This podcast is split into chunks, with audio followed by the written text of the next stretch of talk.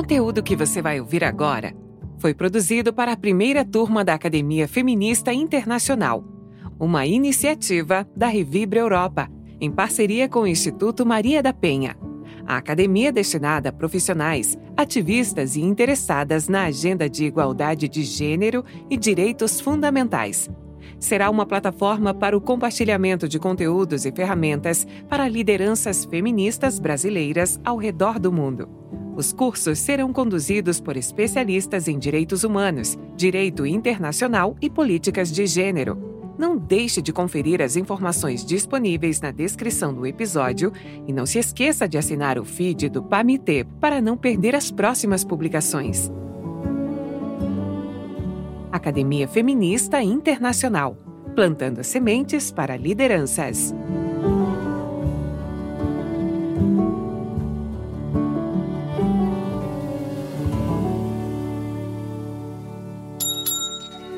Bem-vindo! Você está ouvindo Pamité Basquete. Olá, querido ouvinte! Olá, mariposa! Olá, mariposo! Seja bem-vindo a mais um episódio do Pamitê, o podcast do Instituto Maria da Penha. Eu sou o Carlinhos Vilaronga, voluntário do Instituto Maria da Penha aqui na Terra do Sol Nascente, o Japão, contribuindo para que você receba sempre bonitinho, mensalmente, os episódios do PAMT Podcast. Eu fico muito feliz de contribuir com esse projeto e de toda vez que eu edito e reouço e publico, poder aprender tanto com o que é compartilhado aqui. Ouvinte, você vai perceber de que esse episódio ele está maior do que o que a gente costuma compartilhar com você mensalmente. Isso porque você está recebendo uma aula em formato podcast, né? Ele não foi gravado como uma entrevista, ele não foi pensado como uma entrevista, mas é uma aula, por isso ele está um pouco maior. Uma outra consideração também é de que existem alguns trechos da aula que eles estão em inglês. Isso porque Durante a aula, tivemos tradução simultânea. Haviam três tradutores que tiveram esse trabalho para poder traduzir o conteúdo ao vivo. Mas a gravação, ela não conseguia captar as duas vozes. Ela, a gravação ela recebe apenas a voz do palestrante. Então, como a gente não queria perder a voz do palestrante, a gente manteve a voz mas a gente vai ter esse desconforto de que pessoas que não dominam o idioma inglês vão ter dificuldade aí na compreensão de um pequeno trecho do episódio, mas você vai poder aproveitar o conteúdo num todo, no geral, porque ele é em português. A moderadora do encontro foi a Juliana, que é a fundadora da Revibra Europa. O conteúdo está muito legal, é um aulão, vale muito a pena você ouvir e depois reouvir. Eu sei que o tamanho assusta, mas você sempre pode usar o botãozinho de pause e play para você ir ouvindo aos pouquinhos de acordo com a sua rotina, tá bom? Espero que você desfrute do conteúdo e que isso contribua para o seu aprendizado. Boa escuta para você. Agora eu vou entrar, vou chamar minha irmã, camarada, Márcia Barato, que vai falar é, de mobilizações internacionais pelo direito das mulheres, um balanço dos últimos 30 anos. Marcinha, vai lá. Em primeiro lugar, eu gostaria de dizer que eu estou extremamente honrada de estar aqui na abertura da academia, falando com a Regina Célia, né, que tem sido uma companheira importante de lutas há dois anos.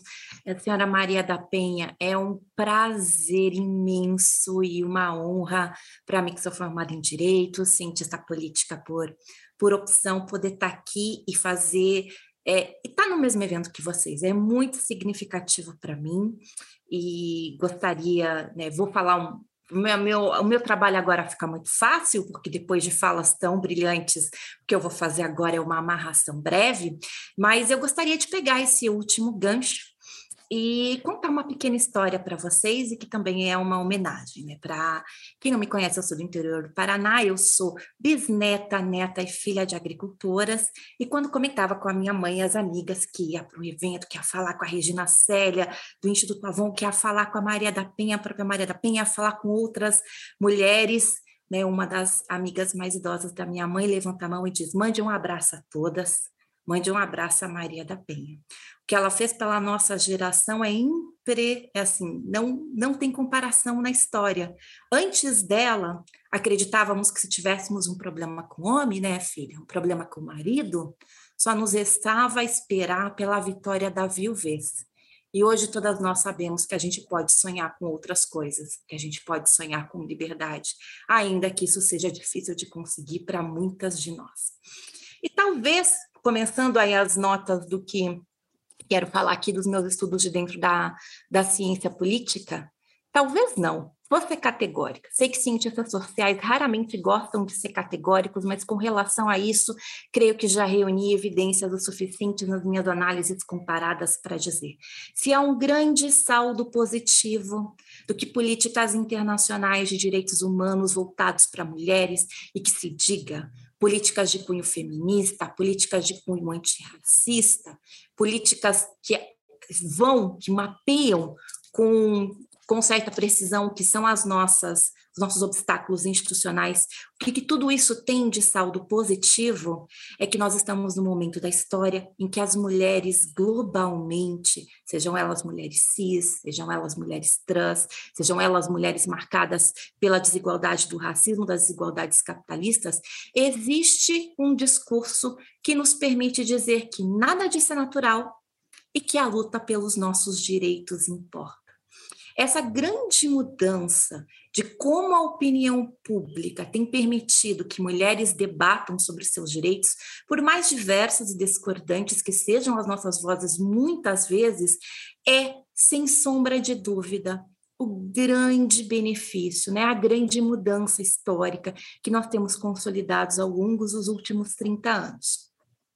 Isso significa que este é apenas um caminho de avanço? A história não é linear.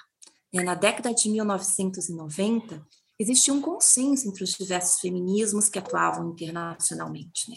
Nós, então, precisávamos construir mais plataformas de políticas públicas para garantir que meninas e meninas, mulheres e meninas, não fossem impedidas de acessarem seus direitos humanos. Todavia, não existe só avanços.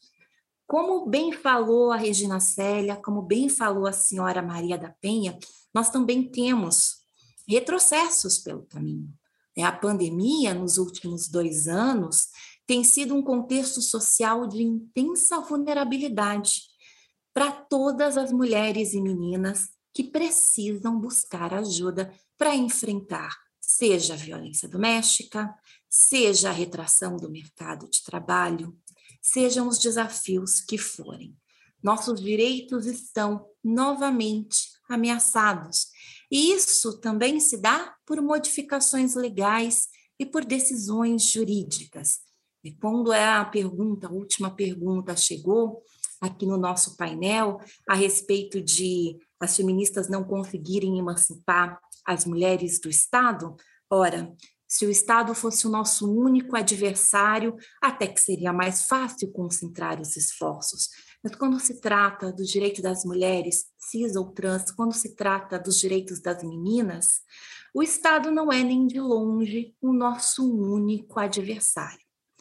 Todavia, é preciso olhar para as inovações legais e, sobretudo, para a atuação do judiciário sempre com olhos desconfiados. Né? A Regina Célia sabe bem que aqui no trabalho da Revibra nós somos um tanto quanto descrentes a respeito de como é que as instituições oficiais tratam mulheres vítimas de violência doméstica, sobretudo as mulheres migrantes. E os motivos é o que a senhora Maria da Penha e a Regina Célia retrataram tão bem para o Brasil, entre você ter uma lei aprovada dizendo que se reconhece o básico, nós mulheres e meninas somos dignas, não merecemos nenhum tipo de violência. A você ter políticas públicas e agentes do Estado a agir com a consciência que essas novas leis demandam, existe um passo. Quando você é mulher migrante, talvez um abismo. Um buraco ainda maior e mais gigantesco se você for uma mulher trans. E assim, essas categorias de iniquidades elas vão se compondo E isso nos ajuda a entender por que, que nem todas de nós têm acesso aos direitos da mesma forma.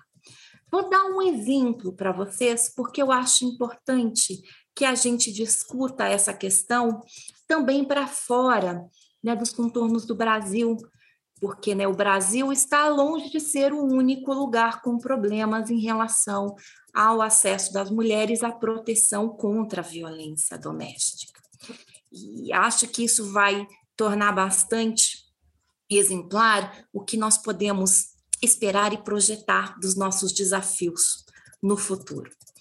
Eu vou tratar de uma legislação penal que mudou bastante a partir da década de 70, mas para quem não sabe, nos países ocidentais, né, desde o começo do direito moderno, nos 1600, se tornou corriqueiro dizer que uma mulher casada jamais pode ser estuprada pelo seu marido. Vamos contextualizar um pouco mais para ficar mais fácil de entender por que, que eu quero tratar desse exemplo.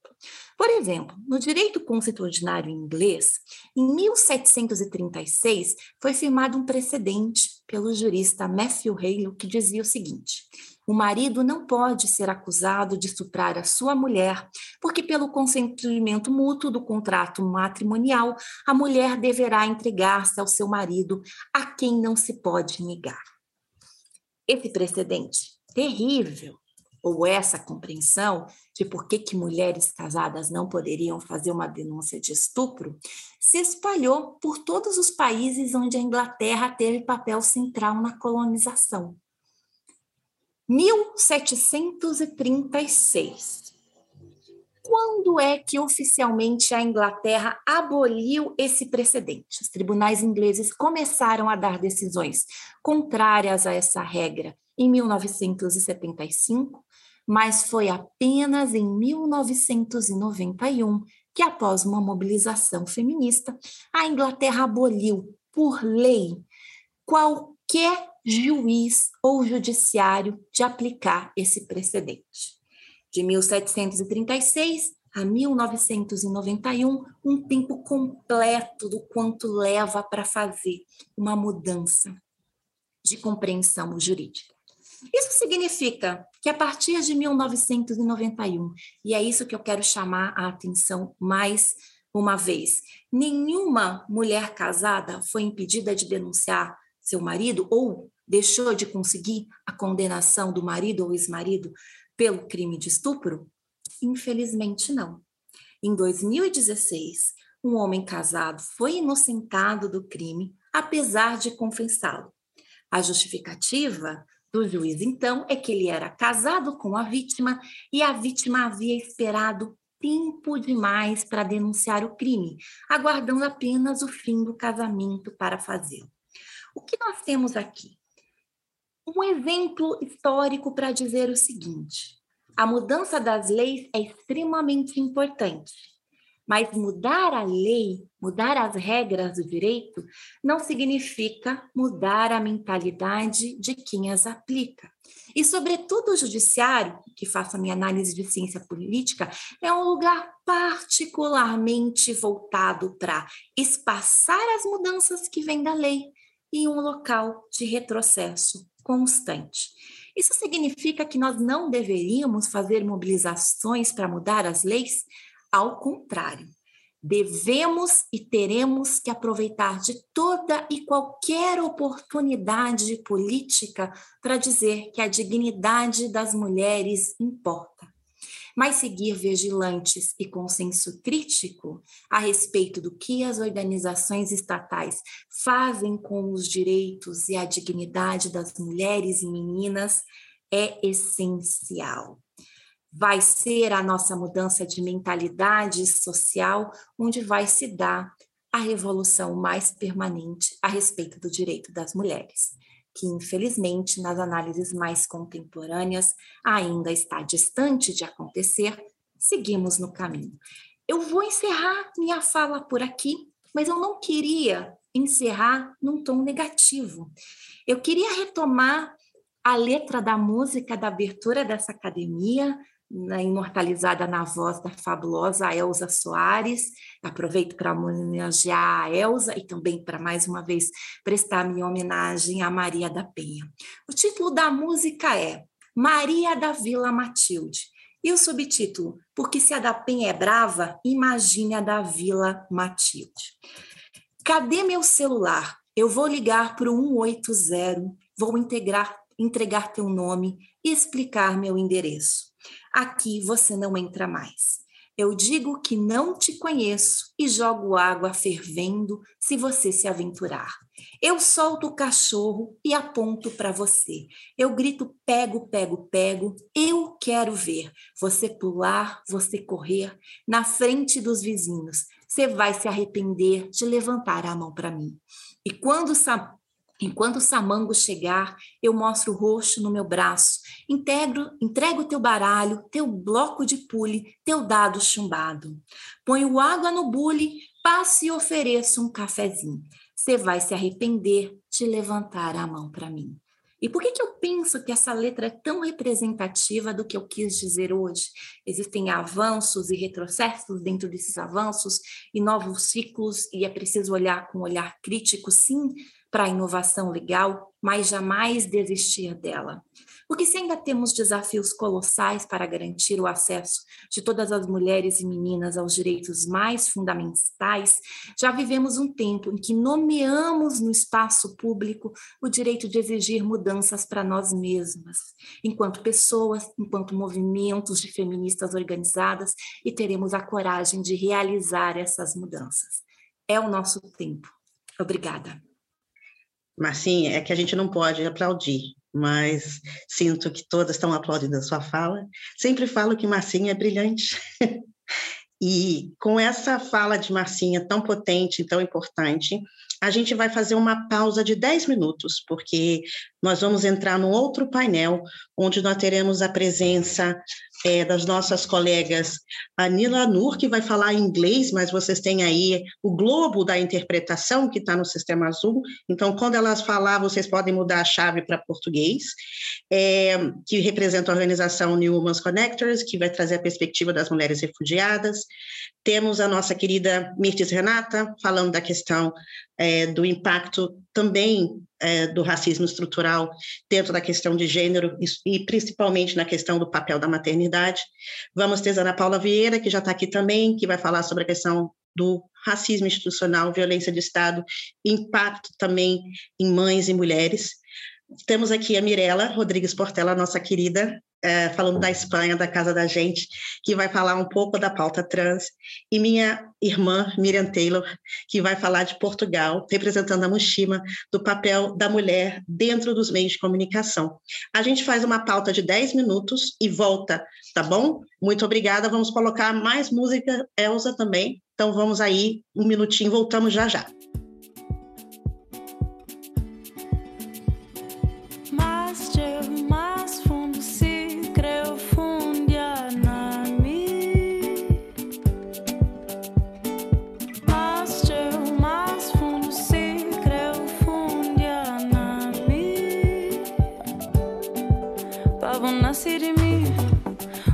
Vezes, mais uma vez, tanto vez, tanto vez. Para Maria que nasce e nasce. Eu vou chamar para a sala cinco amigas muito queridas. Minha primeira amiga eu vou falar em inglês com a ajuda dos intérpretes. A Nila está falando de Amsterdã, na Holanda. A Ana Paula está falando do Rio de Janeiro. Mirella está falando da Espanha a Mirta está falando de Recife, Mira está falando de Lisboa. Vocês podem abrir o microfone. Na verdade, aqui é um bate-papo entre a gente, para a gente escutar mais das práticas. Né? A gente escutou a senhora Maria da Penha falando do, do, contexto e da evolução do que foi a luta de fazer a Lei Maria da Penha ser aprovada, todo o percurso. A professora Regina Célia também trouxe um resumo das pautas femininas, dos, feministas dos últimos 30 anos, e Marcinha falou das mobilizações internacionais, como os movimentos por justiça social foram fundamentais para trazer mais é, diversidade e mais equilíbrio dentro da pauta de gênero. Começo fazendo a pergunta para cada uma de vocês, né?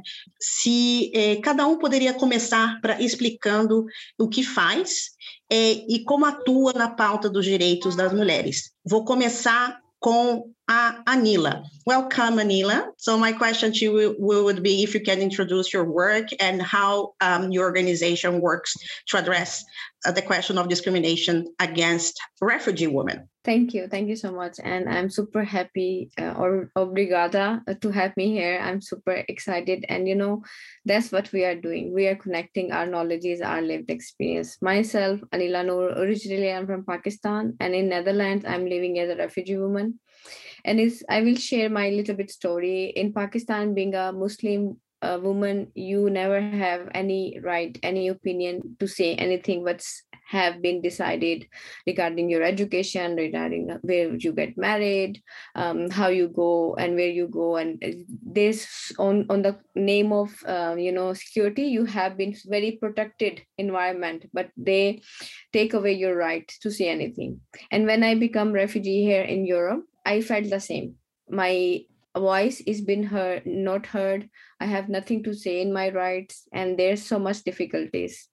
And i felt the similar barrier as a burden as a, a newcomer myself i i felt there's no one in understanding my value.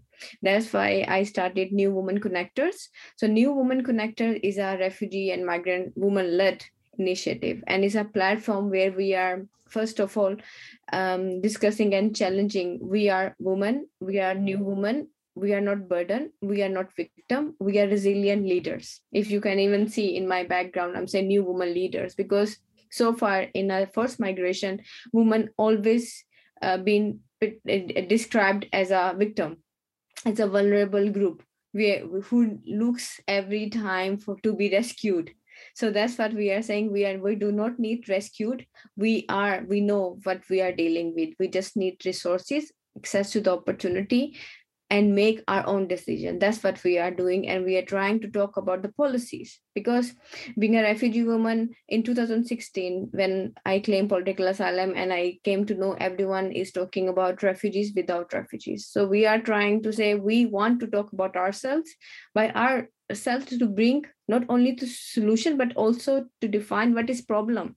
Where are the gaps? Because it's not like you just bring as a third person and they describe what's your problem. So we we are describing our own selves what is problem to us as a refugee woman living in europe.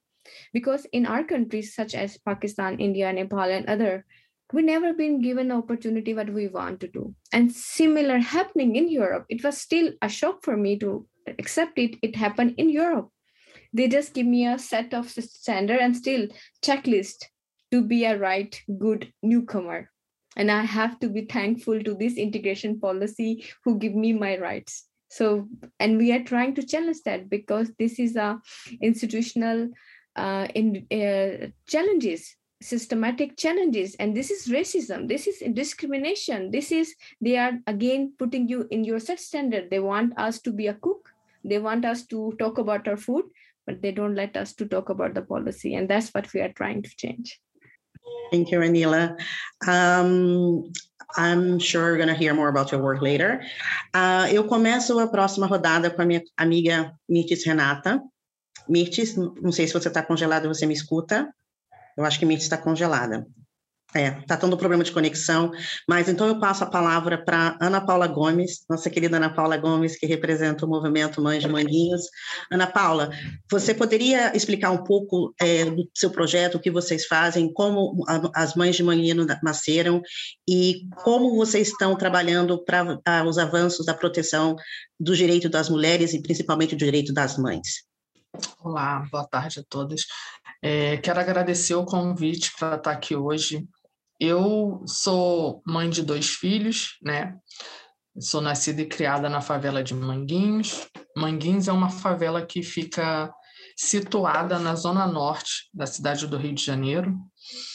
É uma favela que, assim como é, tantas outras aqui no Rio de Janeiro, sofreu muito com o processo de, de pacificação, que nada mais é do que ocupação militar e em 2014 eu tive o meu filho assassinado pela polícia.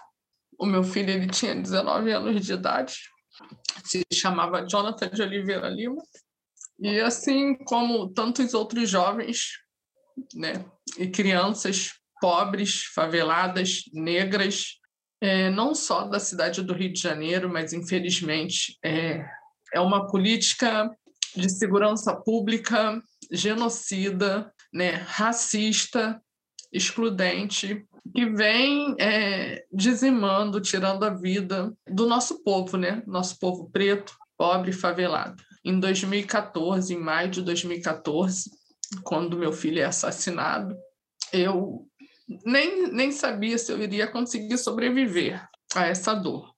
Mas a única certeza que eu tinha é que eu não poderia deixar que o meu filho é, se tornasse apenas mais um número para a estatística de violência policial. Essa certeza eu tinha, que eu precisava botar para fora toda a dor e todo o amor que eu carrego aqui pelo meu filho.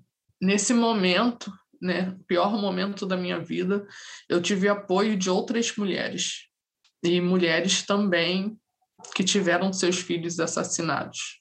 E é nesse momento que surge, que se forma o movimento das mães de Manguins, que é um movimento formado por mães e familiares de vítimas da violência do Estado. E quando a gente fala de violência do Estado, a gente não está falando da violência é, em seu ponto máximo, que são os homicídios né, cometidos pela polícia, mas são todos os tipos de violência que o Estado nos causa. No nosso movimento, temos mães também que têm ou tiveram seus filhos privados de liberdade, e, e não só mães, mas irmãs, tias, né, outros familiares.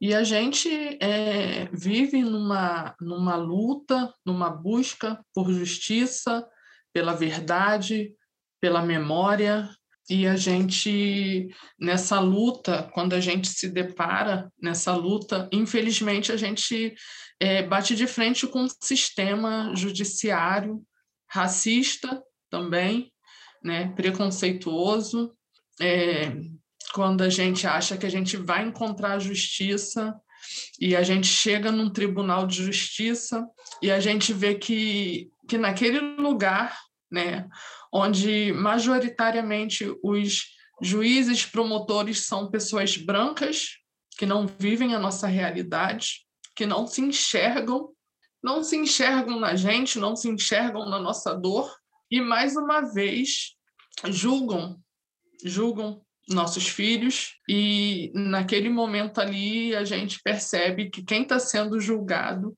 são os nossos filhos e não os assassinos. Né?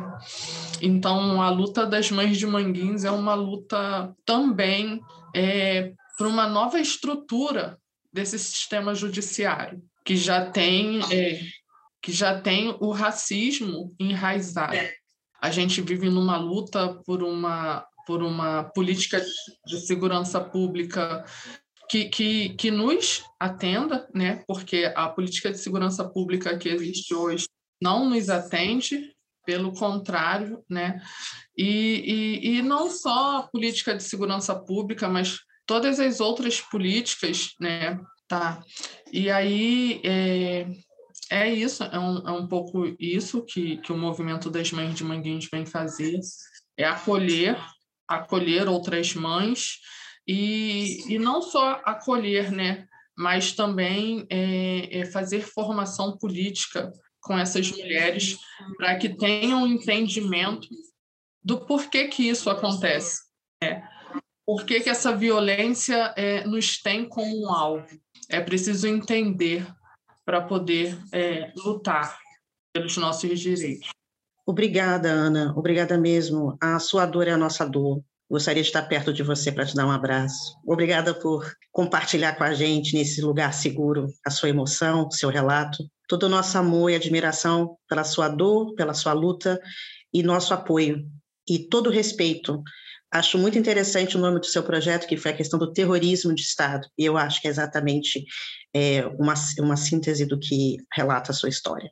De uma heroína para outra, peço a palavra à minha querida amiga Mirtes Renata, que é líder do movimento Justiça por Miguel, Acho que todos conhecem aqui o episódio do episódio de é, é, é Miguel. E gostaria de perguntar para a Mirtes a mesma questão. É, se você pode fazer um resumo do seu projeto, da sua campanha, da sua luta é, em nome de Justiça por Miguel e como sua, esse projeto, como essa causa está avançando a proteção dos direitos das mulheres e também das mães, inclusive das, principalmente das mães pretas. Mirtes, a palavra é sua. É, primeiramente, quero agradecer pelo convite. E segundo, pedir desculpas porque assim eu estou trabalhando, estou em atividade com o Curumim e por isso que a conexão está um pouco ruim. É, eu sou Mirtes Renata, mãe do menino Miguel.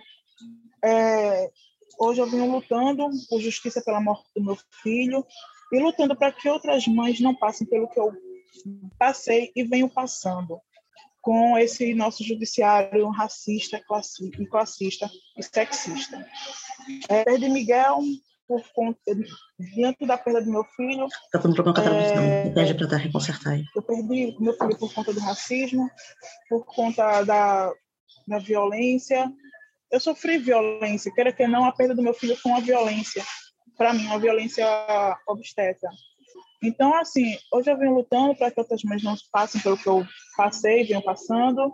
Hoje eu trabalho com o grupo Curumim Gestação e Parto e com o coletivo Afro Resistance e com a ANEP, que é a Articulação Negra de Pernambuco. Então, a gente vem dando suporte, vem dando apoio às pessoas que sofrem racismo, que sofrem algum tipo de violência, e principalmente às mães que perdem seus filhos. Recentemente, eu, juntamente com a ANEP, a gente articulou pedindo justiça por Samuel, que foi um menino negro que sofreu, é, sofreu racismo dentro do hospital, e acabou vindo a óbito, então a gente vem fortalecendo a mãe de Samuel e outras mães que vêm chegando com algum, com algum problema por, pela perda do seu filho diante do racismo, diante da violência obstétrica. A gente, eu venho dando esse apoio juntamente com os coletivos.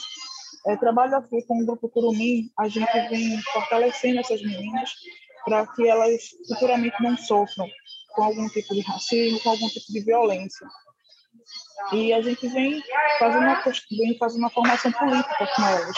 A gente insere vários temas e a gente, diante desses temas que a gente vem conversando com elas, elas vão ecoando tudo o que vem aprendendo dentro aqui do Curumim. Nesse exato momento, eu estou aqui trabalhando com o Curumim. A gente, as meninas estavam ensaiando os esquetes, uma falando sobre, sobre a violência psicológica de uma menina e a outra falando sobre a homofobia. Então, a gente vem tratando esses temas para que elas possam transmitir para outras mulheres de suas famílias. E é essa forma que a gente, que eu, juntamente com algumas organizações, vem trabalhando para fortalecer outras mães, meninas e mulheres, para que elas não sofram futuramente. A gente está é, fazendo é, formando elas para se tornar mulheres, meninas e mulheres empoderadas, para que elas possam enfrentar qualquer tipo de violência, para que elas possam estar fortes e não é, baixar a cabeça para essa situação. Obrigada, Mirtes. Obrigada também pelo esforço de estar trabalhando, estando com a gente. Muito obrigada mesmo. É, vou chamar para conversar com a gente agora a nossa querida Miriam Taylor, que eu gostaria que a Miriam falasse mais do trabalho dela e como o projeto Mushima é, faz o, avançar a pauta da igualdade de gênero. Muito obrigada por esta iniciativa, que é muito, muito necessária. Ah, é para mim um grande privilégio estar aqui com todas vocês e, obviamente, em particular com a minha querida Maria da Penha e com a, a querida Regina Célia foram falas muito, muito poderosas, todas, todas, durante toda a tarde.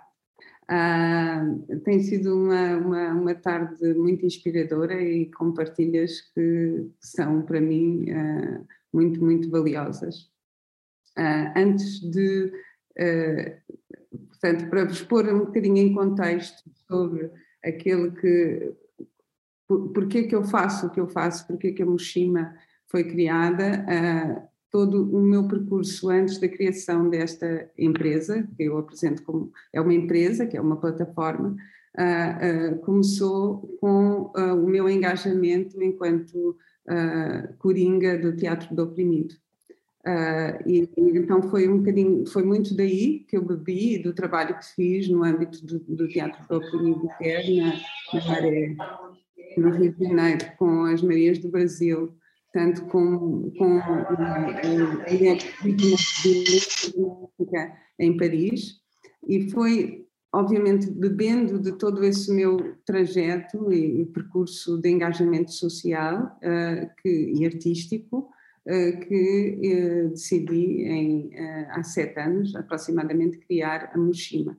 E a Mushima, significa coração em Kingundo, tem três grandes pilares orientadores.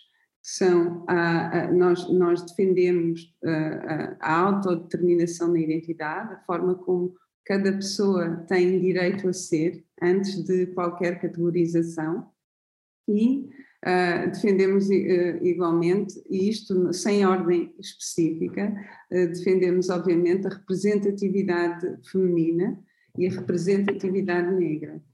E aí a forma como nós trabalhamos é numa forma interseccional e articulada. Nós operamos em várias áreas. Na área científica, nós fazemos pesquisa avançada por fontes alternativas de proteína, com um intuito de encontrar superalimentos antioxidantes que possam de alguma forma prevenir um, a oxidação das células. Uh, e lançámos para o mercado e, uh, em 2017 uma linha de produtos para cabelo afro, que é a Mushima Caviar System, que é uma linha específica para uh, o cabelo afro. Na, no âmbito político, a Moshima apresenta-se como uma, uma plataforma de lobby. Uh, nós articulamos uh, lobbies uh, tanto a nível nacional como a nível internacional. Entendemos que, de alguma forma, a articulação é a única maneira. Aliás, a, a Moshima surge exatamente dessa necessidade que eu tinha tão grande de, por um lado, ter independência da, da, das amarras do Estado, que, que é algo que as associações têm, estão sempre muito mais vulneráveis às, às vontades políticas, e, e por outro lado, uh, ter, portanto, um alcance uh, que, que, extrapola o alcance uh, local ou regional. Porque na fala da, da irmã Regina, a Mana Regina vem falar-nos sobre a, partilhar o facto de que a lei da Maria, Maria da Penha também ajudou a que surgissem estas unidades onde as mulheres em centros de saúde podem acorrer para apresentarem as suas queixas de violência doméstica.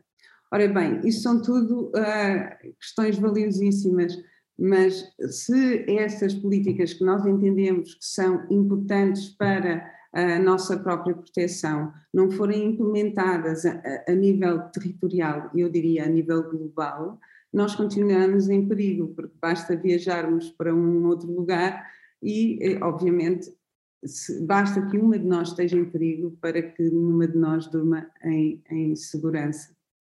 Então a, a aparece também, não é, dessa necessidade que eu tinha de criar, de tentar co-criar articulações, uh, tanto a nível local como a nível uh, uh, internacional. E dessas articulações, por exemplo, a nível local, aqui em Portugal, no contexto português, nós criamos a Anti-Racist Task Force, que é uma task force antirracista que, que trouxe uma pauta, obviamente, feminista antirracista, tem sempre, porque na liderança, nessa, nessas, uh, na composição da, da, da, própria task force uh, estão só mulheres feministas, uh, e, obviamente, esta é uma pauta que que, portanto, nós temos levado as nossas preocupações e concriações a, a, a três ministérios, tanto ao Ministério da Administração Interna, como o, o próprio Ministério da Educação e a Secretaria de Estado do Audiovisual. Obviamente porque não podíamos uh, entrar noutras frentes ao mesmo tempo e tínhamos que selecionar aquelas que pelo menos são as mais urgentes. No, no contexto português, a polícia é um problema, e eu acredito que seja um problema uh, em, em, todo o mundo, não é? Porque toda a sua criação, ou, ou, o que motivou a sua criação estava errado de raiz, logo isto influencia o outcome uh, atual. Portanto, uh, isto para, para sumarizar, nós, nós levamos as nossas preocupações a estes três ministérios, por assim dizer, e conseguimos seguir com conversações com o Ministério da Administração Interna e com a, a, a Secretaria de Estado do Audiovisual, sempre com o acompanhamento da, da ainda agora, Secretária de Estado para a Cidadania. Uh, este, este, este trabalho tem sido importante na medida em que nós temos, de alguma forma, ajudado a, a, a levar não só as preocupações, mas também a cocriação dessas soluções, das soluções para os problemas sociais existentes. Muito numa lógica daquilo que eu bebi há uns anos atrás na, no Teatro do Oprimido, que, onde, onde, onde, onde trabalhei. Portanto, fora a questão de, lobby, ou seja, portanto, eu falava-vos das várias áreas de atuação da, da Moshima, falamos da primeira, a científica, a segunda, a política. Nós atuamos também na esfera educacional, nós, nós promovemos colóquios, uh, conferências, portanto, tentando de alguma forma uh, ali também estimular uh, a apresentação de ideias que muitas vezes acabam por não, não encontrar um, os ouvintes certos, não é? Porque nem sempre, os, quando os papers são, são produzidos, chegam a, a, quem os deve ler, não é? Então, nessa, nessa lógica, nós tentamos, através das conferências e de, dos colóquios que, que promovemos, criar esse espaço de encontro entre políticos, ativistas, académicos e empresários. Eh, onde a pauta é sempre a, questão da, da, da, da inclusão e da diversidade, ou da falta de, de, inclusão, ou da partilha de melhores práticas de inclusão, se assim é. Pronto. Uh, na esfera mídia, que é um, uma das outras esferas onde a Moshima atua, nós produzimos conteúdos para televisão, porque nós entendemos também que de alguma forma a narrativa uh, tem estado capturada, né? E acaba por ser, há, pouco também a Célia, a, a, Regina falou, uh, já não lembro se foi a, a Márcia ou se foi a, a Virgília, peço perdão, alguém falou do sonho, da importância do sonho, né? Uh, mas quando nos dizem constantemente, porque este é que é o nosso, nosso principal problema, enquanto uh, mulheres negras ou pessoas negras, nós somos, muitas vezes, a maior parte de nós tem incapacidade de sonhar. Isto é mais grave do que nos dizerem constantemente quem nós somos. Porque podem dizer-nos constantemente quem nós somos, como eu ouvi toda a minha vida, mas eu, eu sempre tive a felicidade de conseguir sonhar, que é um privilégio, poder sonhar.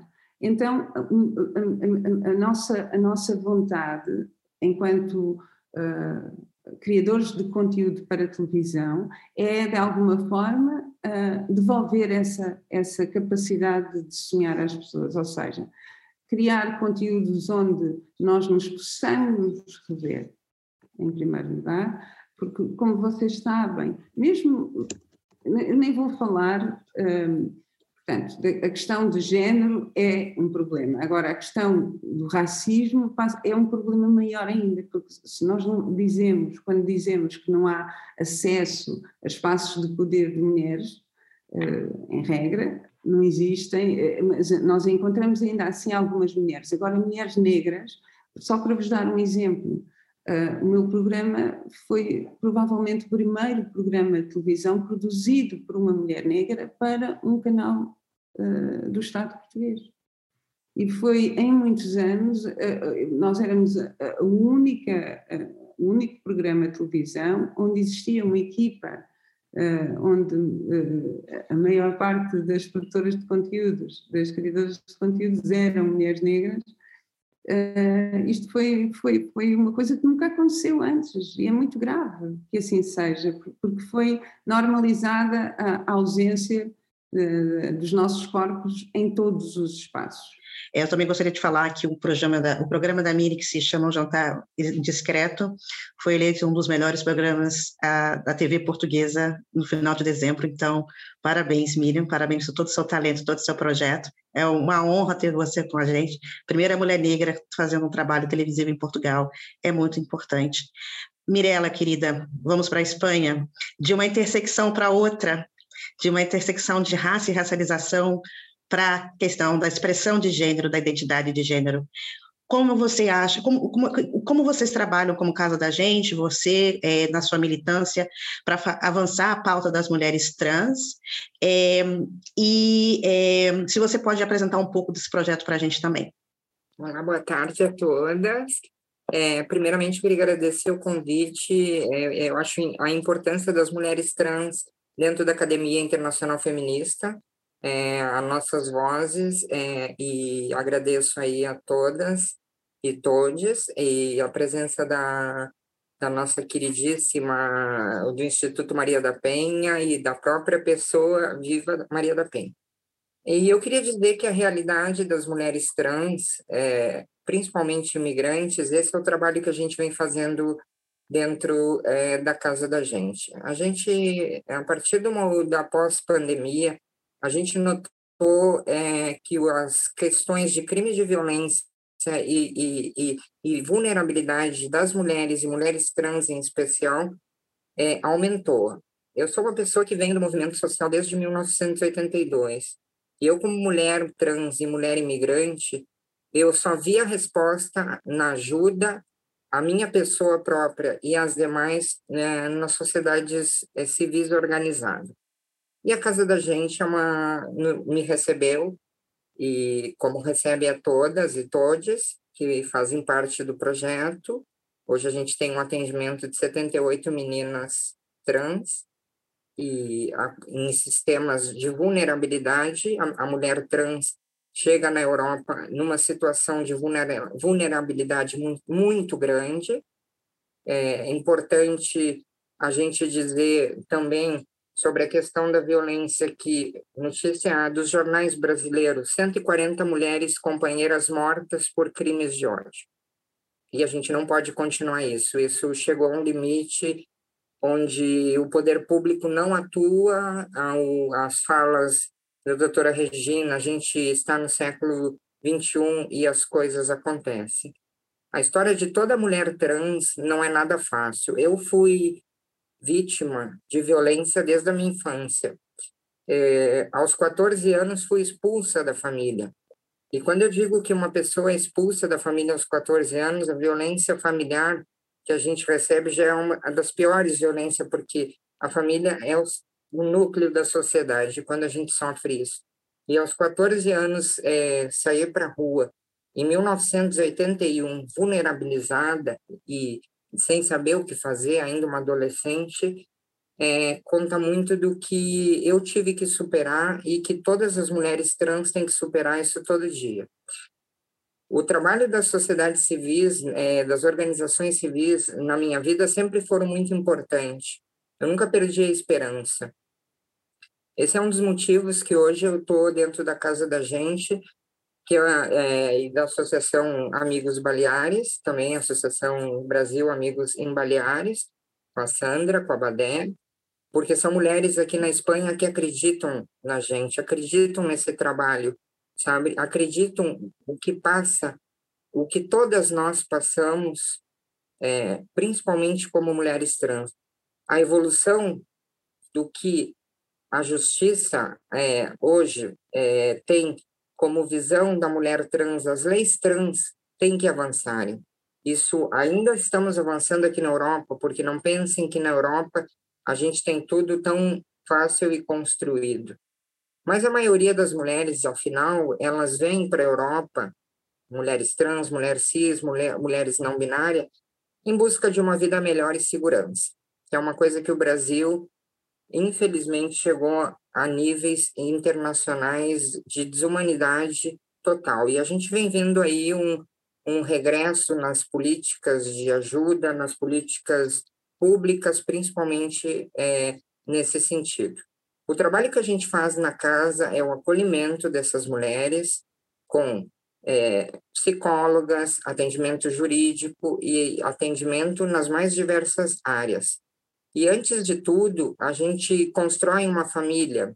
Eu acho que uh, as associações têm esse papel de construir famílias para as pessoas como eu, que não tenho família, e tenho, na verdade, a família que o mundo me apresentou, mas não minha família biológica, e, e, e, ter passado por todas as situações de violência na vida. Eu fiz operação em 1999, fui a primeira transexual a, a fazer a operação pelo Sistema Público de Saúde do Brasil, graças a um atendimento do Conselho Federal de Medicina, uma portaria que naquela época permitiu.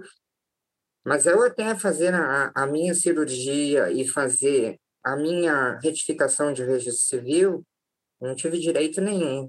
Eu não pude trabalhar, eu tive que entrar na prostituição, como qualquer uma das minhas companheiras trans acaba entrando, porque não encontra inserção laboral. A inserção social ainda é difícil, mas a inserção laboral ela termina, ela termina, é o ponto, é, chega a um ponto onde a pessoa não sabe, ela tem que se sustentar e ela tem que cair, infelizmente, em redes perigosas e chegam de uma forma muito vulnerável. Quase todas as mulheres trans chegam em uma situação muito vulnerável. Então, esse é um trabalho que a gente está realizando dentro da casa da gente, um privilégio que a Maria Badé me abriu essas portas e a Sandra da BB para a gente dar seguimento nesse trabalho que elas sempre foram, é, estiveram juntas, mas para a gente também dar uma visão das mulheres trans dentro da, da, né, da associação em si.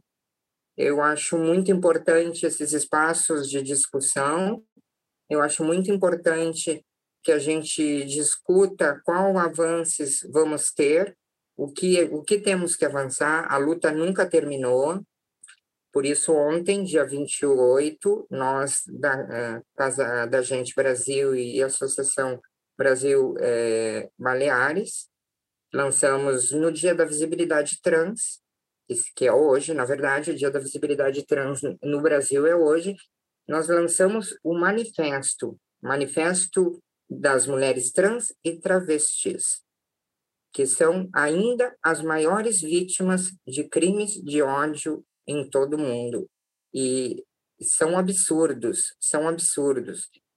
E a gente gostaria muito de contar, inclusive pedir, a gente já teve apoio da Revibra, né? A Revibra já firmou o manifesto junto conosco, além das nossas entidades.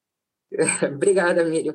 E a gente gostaria muito de, de, de, de, ter esse apoio de todas as mulheres. A gente vai deixar o link aí, o manifesto, para que todas leiam e se solidarizem com a nossa causa, que não é eu fico, às vezes, vendo eu, uma mulher de 54 anos, eu vou fazer 55, e eu perdi muitas amigas. Eu não sei se não sei contar quantas, 20, 30, muitas que eu vi morrerem, muitas que não o, índice de morte das mulheres transexuais e o índice de vida aonde a, a, o topo de vida no Brasil ainda das mulheres transexuais é 30, 40 anos. Então, mulheres da minha geração que vêm de outra construção social e, e, e sofreram muito mais antes da lei Maria da Penha, anteriormente, que passavam por, to, por toda essa vulnerabilidade. E eu também queria fazer um depoimento no sentido de que eu fui eu fui sofri violência do meu marido três vezes ao ponto de dele uma tentativa de homicídio e eu, na, nessa época, eu, graças a Deus, já existia a Lei Maria da Penha para me salvar. E graças a Deus, na cidade onde eu vivia, Porto Alegre, existia uma delegacia de mulher.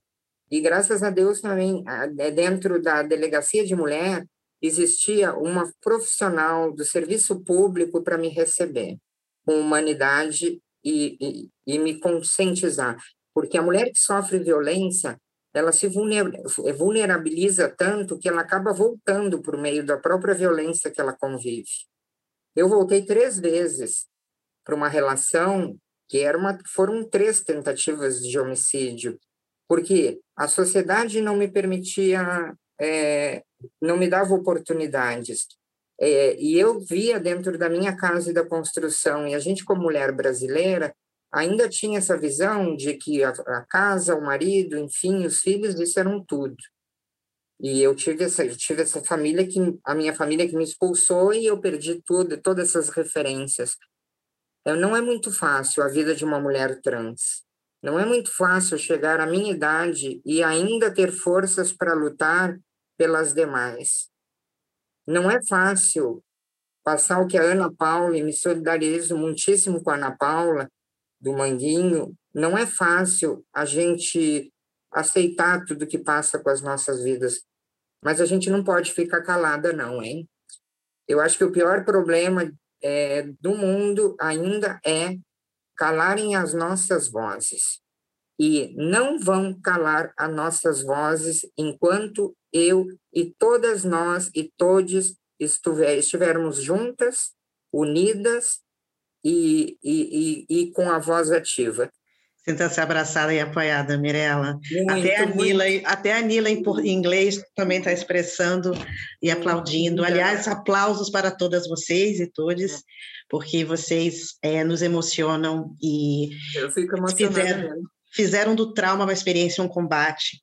É, e são realmente referências, segurando a lágrima, né, Mirella? Muito ah. obrigada também pela compartilhar com a gente a sua história, porque não é fácil. Muito grande. É fácil. É muito grande para mim contar aqui.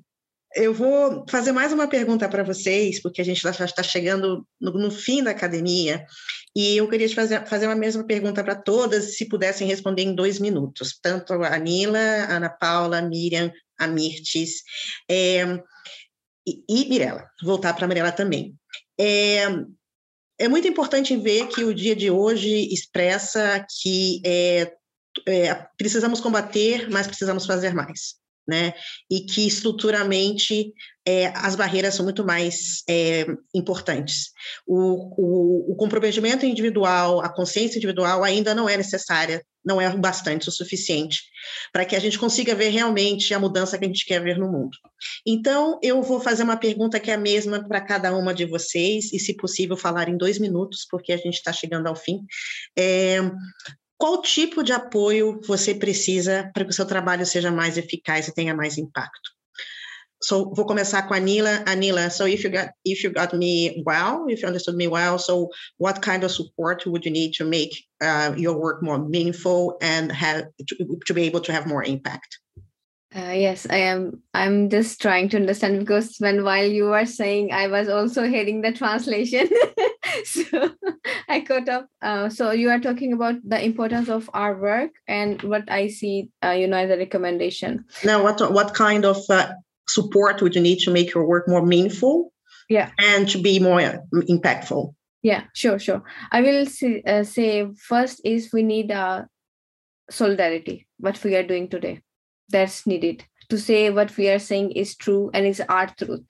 We don't need to fit in the system. We don't need to fit in ourselves to cut ourselves. You know the all my uh, beautiful ladies and strong women who shared their story we are emotional and it's nothing to wrong with us.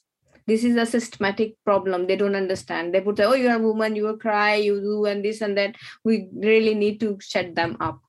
And we need to stay together and to say what we need is solidarity. And second we really need to change this systematic barrier of financial support because what we do they accept us as a refugee woman. If i say they say we we can work voluntarily we don't need any money and we can you know work 24 hours whatever they need us as our inspirational speakers to tick their box we need to stay no to that. And we are not their their decoration we are we need to recognize that tokenization is still happening with us.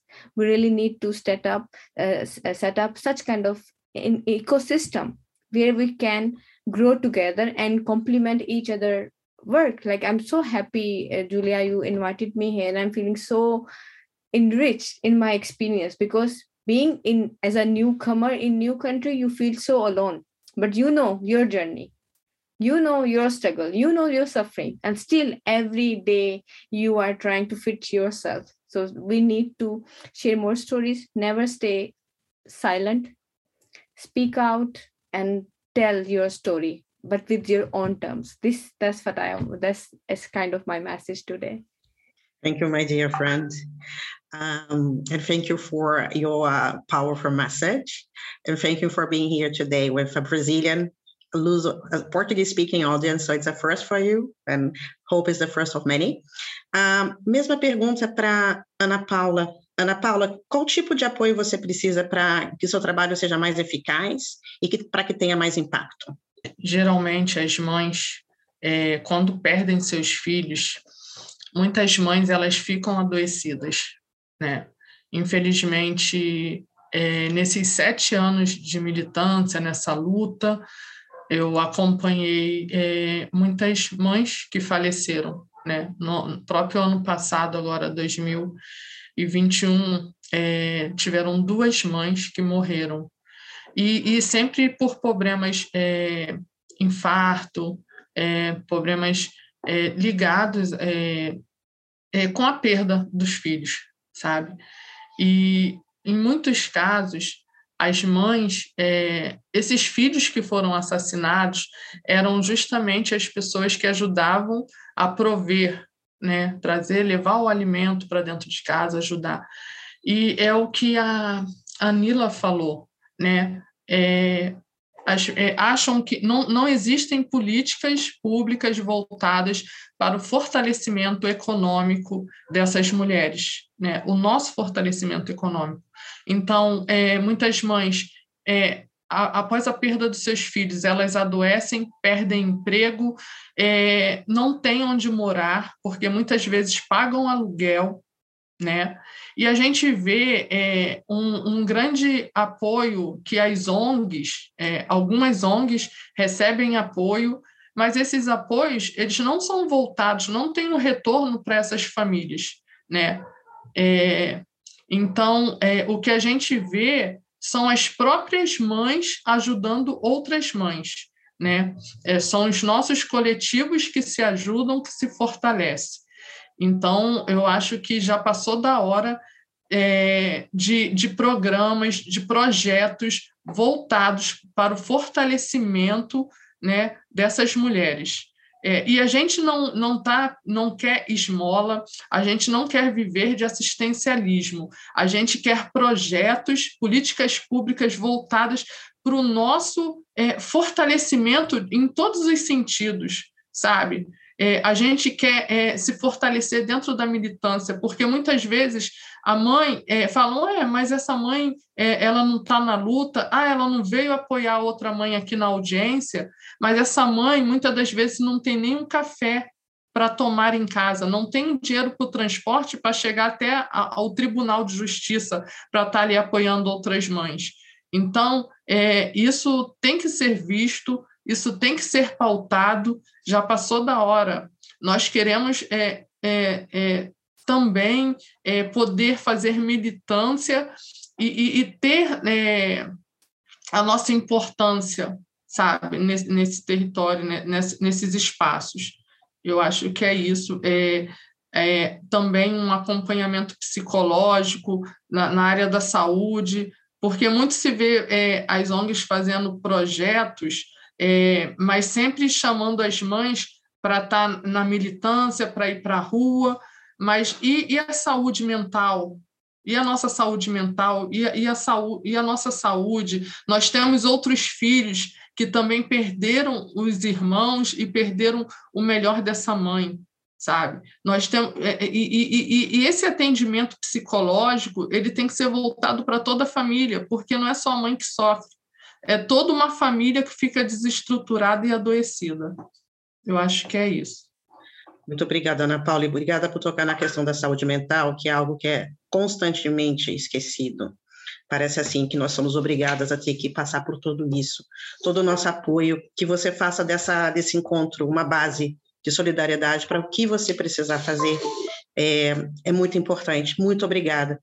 Não sei se Mirta está por aí, se ela puder abrir a, a câmera é, para contribuir também para essa fala, que já que é um gancho muito similar, infelizmente, à da história da Ana Paula. É, Mirtes, você está por aí, querida? É, a mesma pergunta para você: como é que a gente pode fazer, é, te ajudar a fazer o seu trabalho mais eficaz é, e trazer mais impacto para o que você está fazendo? Eu sou apenas mais um engajamento da sociedade perante não só o que eu venho passando, mas como outras mães também vêm sofrendo diante da perda dos seus filhos como eu consegui acompanhar um pouco da fala da Ana Paula, né? É, os, os, movimentos querem que a gente esteja ali militando e tudo mais, mas e a, e a saúde? Isso é muito importante. Eu, hoje eu faço acompanhamento psicológico, não só eu, mas com minha mãe também, porque a perda de Miguel foi algo que me desestruturou totalmente. Eu digo que foi Deus que me deu forças para estar de pé e ter mandado pessoas que estavam me ajudando, porque tornou uma rede de apoio muito grande ao, ao meu redor depois que eu perdi meu filho. Então, essas pessoas não deixou que faltasse alimento em casa, não deixou que faltasse de pagar uma de água, uma conta de luz, e, e principalmente saúde, é, uma coisa muito psicológica. Mas tem mães, infelizmente, não tem essa rede de apoio que eu tive, que eu tenho. E a gente precisa fazer com que essas mães também recebam esse apoio. Que eu recebi, e eu estou me organizando, coisa para colocar em prática, para apoiar essas mães que precisam de ajuda, desse apoio que eu recebi porque não fácil perder um. É algo muito doloroso. Eu vi um caso, tem o caso da menina Beatriz, que eu acredito que todo mundo, todo mundo aqui conheça, que ela foi esfaqueada lá em Petrolina. Lucinha, ela passou três anos em depressão profunda. Não, chegou, não teve uma rede de apoio, um movimento chegasse para ela e desse uma, uma, psicó, uma, uma psicológica, algo do tipo. Não. Passou três anos numa depressão profunda. Então, diante da situação, no caso da filha dela não estar se resolvendo, ela despertou. Ela ressurgiu das cinzas para poder lutar por justiça pela filha dela. Então, como ela e outras mães que não têm nenhum apoio. Então, é isso que eu peço, que, que eu estou até planejando também, dar um apoio a essas mães que precisam. E, a, e vocês que estão me ouvindo nesse momento, que tiveram oportunidade, uma mãe que sofreu tipo de uma perda, dê um apoio. Ou seja, mas dê um apoio. Porque você não sabe quanto esse apoio é grandioso para essa mãe. E, eu estou mais, eu pouco emocionada diante da fala do Natal. Lembrando de tudo que eu venho, que é pai, que eu estou passando, sabe? Porque não é fácil. Não é fácil. Eu tive a sorte de ter um apoio. E a gente teve. Infelizmente, são vítimas de uma cura depressiva, chorando pela doença, sem forças para lutar. Tem gente que chega ali e diz assim, venha, erga, bora lutar. Então a gente precisa te ajudar. A gente precisa ter mais de apoio entre nós e segurar a mão dessas mulheres e, erguer elas para que elas não saiam no líquido. Porque se a gente ficar lá pior. É muito pior. Obrigada, Mirtes, por seu depoimento emocionante. É, Sinta-se sempre amparada, sinta os nossos braços sempre abertos. Eu acho que é, a gente não está aqui hoje é, com Ana Paula e com você à toa. Eu acho que a gente reverbera uma rede de solidariedade e de empatia e de muito apoio a vocês duas. É, Para quem não conseguiu escutar o áudio, a Mirtes eh, também está trabalhando, é, que é um reflexo do racismo estrutural. Quem são as mulheres que trabalham no final de semana? Quem são as mulheres que não podem ter pausa? Quais são as mulheres que têm que acomodar várias funções e estar em todos os espaços em vários momentos ao mesmo tempo? E Mirtes agradece ao, a música do Projeto Curumim, a esse, esse som esse beat muito gostoso que nos honra hoje dentro desse espaço. E obrigado pela sua fala muito importante e por nunca desistir. E é uma, uma um pedido meu a, a, a você e a Ana Paula, nunca desistam. Nunca desistam, estamos aqui para ajudar. Vou voltar para minha amiga Miriam e perguntar para ela, segurando o choro, porque eu sei que ela está quase chorando, se eu conheço bem Miriam, é, como é que a gente pode fazer para deixar o seu projeto mais eficaz e trazer mais impacto, Miriam? O que podemos fazer? O que você precisa? Ah, o que me levou a criar esse projeto é criar essa rede forte, global, onde possamos ser uma verdadeira rede e amplificar ah, as dores de um lado para o outro, por forma a criar mais pressão de, de, de fora para dentro em cada um dos estados. Eu acho que nós fomos muito, todos muito solidários na questão uh, com, com o George Floyd, mas fomos diariamente uh, uh, agredidos de várias formas e mortos, não é? Tanto, portanto, pessoas de, de, de, todos os géneros e, e, de todos os, todos os tipos. A, a, questão é que não existe essa amplificação da mesma forma que nós vemos com todos os assuntos que se passam nos Estados Unidos. Eu gostava principalmente de fortalecer esse laço mais entre, entre os, os falantes da língua, né? se, se nós somos. Mas eu, na, na, verdade, não nos devemos cingir aos falantes da língua. Eu, eu acredito que se tivermos uma rede suficientemente forte, é possível nós mobilizarmos uh, as, as pessoas da nossa rede a apoiarem também as causas de, de, outras causas que se passem em outros, outros países ou continentes. A questão passa por articularmos dentro das nossas redes com todos aqueles que, que, que, têm acesso aos meios de comunicação. É tão simples quanto isso. É amplificar a partir da, da difusão da, da, da, notícia.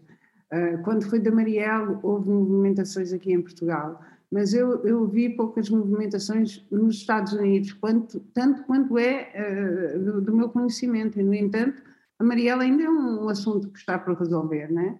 Uh, eu, eu digo isto porque eu entendo que a única via possível é mesmo a articulação global.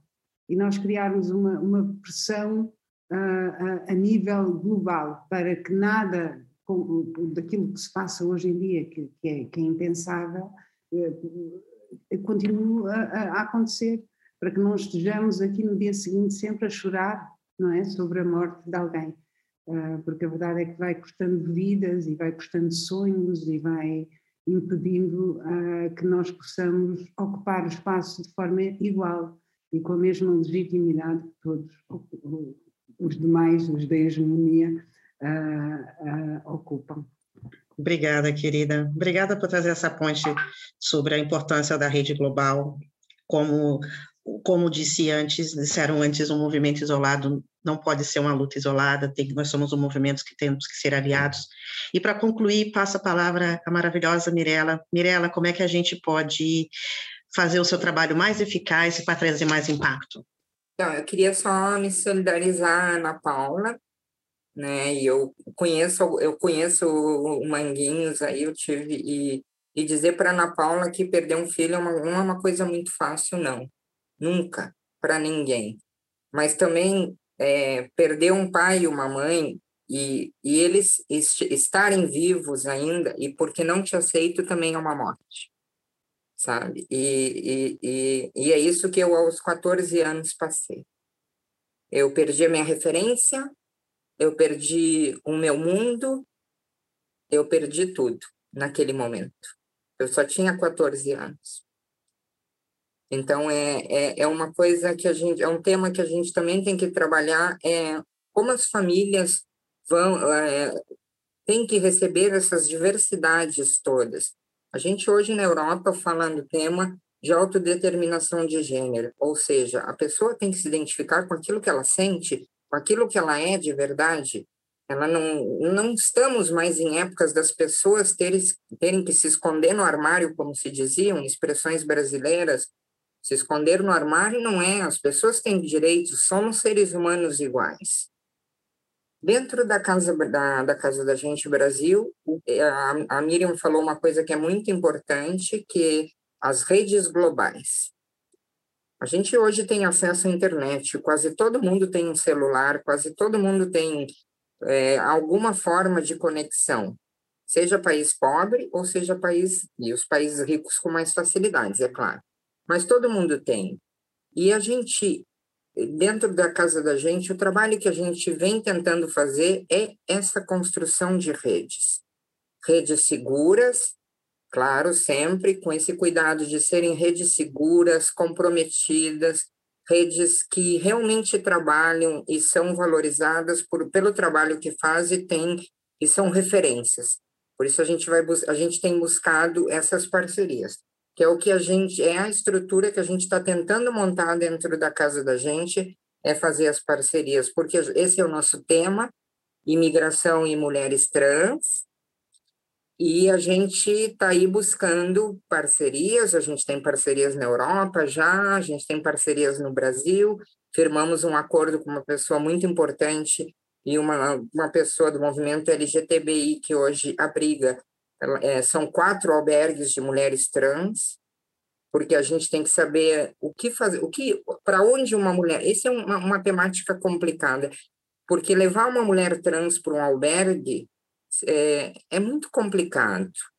É muito complicado, às vezes, até para o próprio meio que ela, que ela está, para as próprias mulheres aceitarem ela dentro do albergue. A gente passa isso no dia a dia aqui, de mulheres que têm que compartilhar um quarto e, e, e se sentem, sabe, se sentem é, muito mal e, e veem que as mulheres não se sentem bem ao redor. Isso é uma construção cultural de uma sociedade patriarcal, heteronormativa e que vem toda uma cultura do passado e segue no presente. Mas é importante a gente ter esse olhar de mirada e saber que da dor é que a gente se torna mais forte. Não existe outra forma. Isso eu descobri a cada ano que passei, porque foram várias mortes.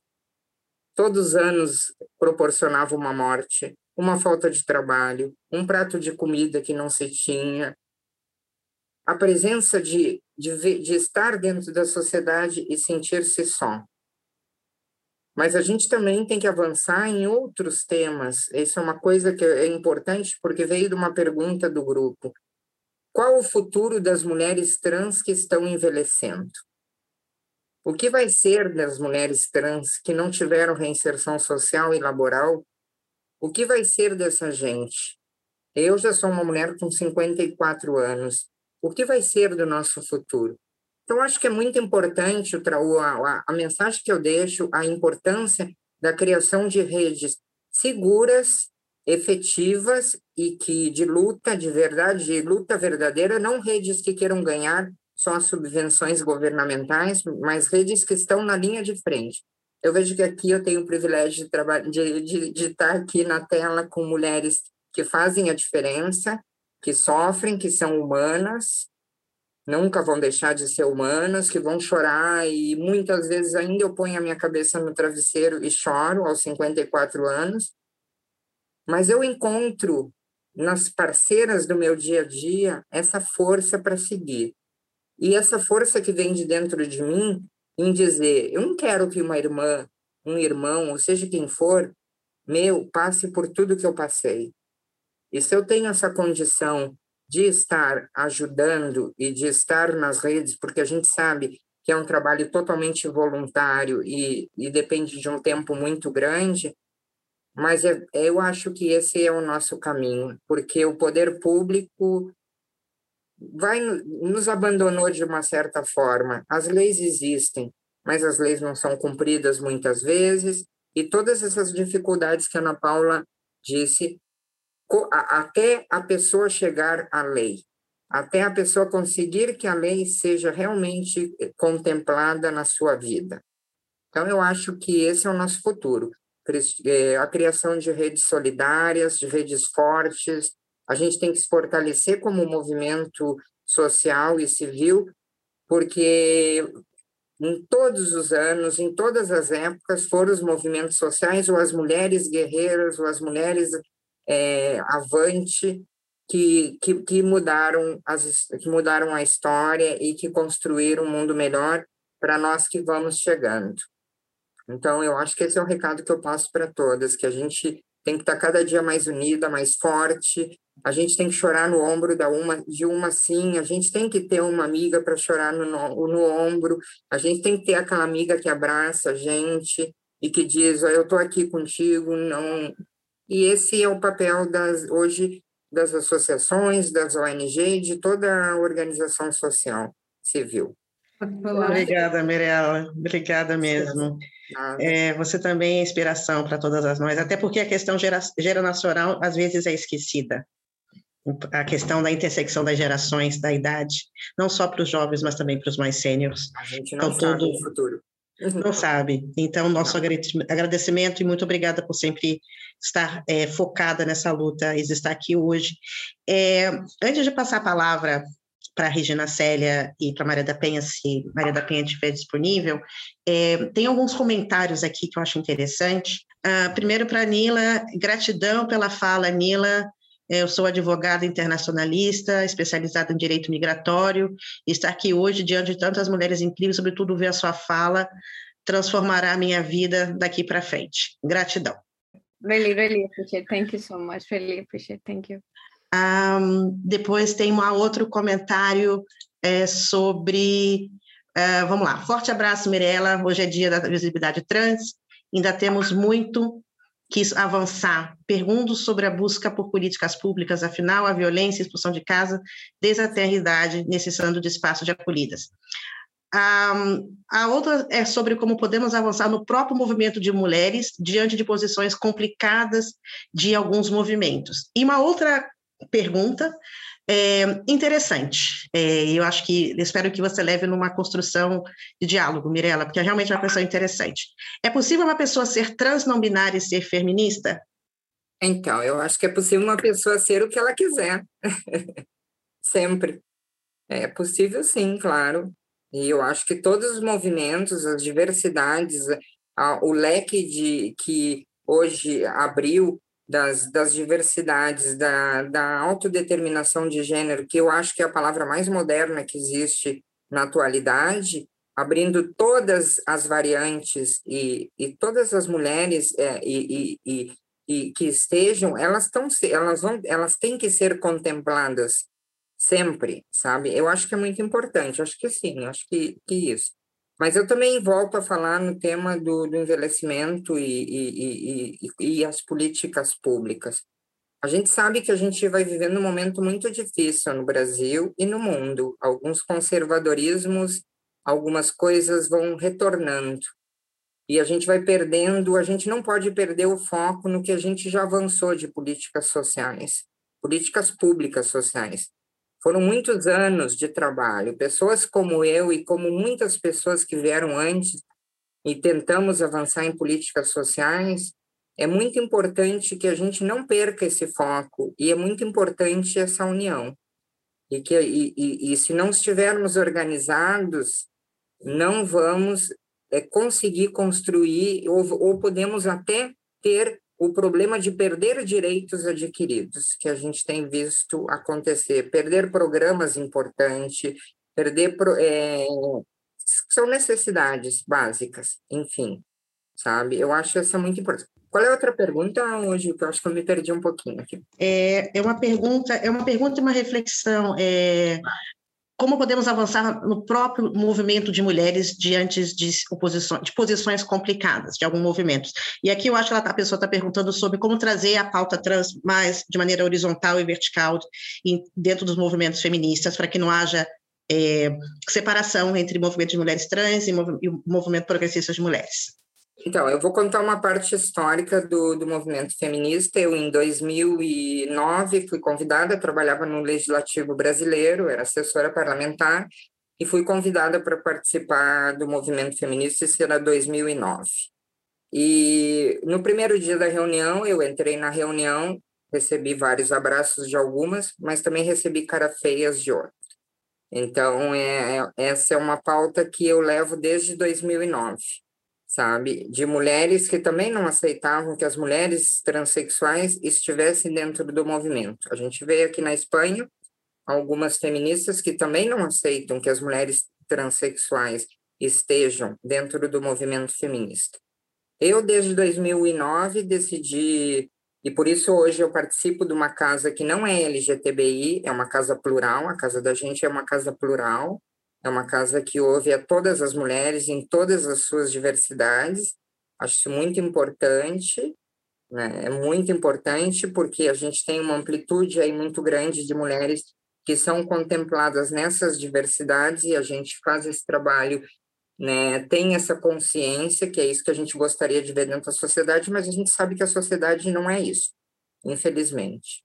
Então, a importância das mulheres transexuais hoje estarem dentro das pautas feministas e de contemplação também de leis, de projetos inseridas totalmente, eu acho de uma grande importância. E fico feliz de estar no meio de tantas mulheres que veem isso com muito amor e com muito carinho. Eu acho que é muito importante, assim. Eu acho que mas a gente tem que avançar muito. Eu acho que a luta dos movimentos sociais é uma luta interminável.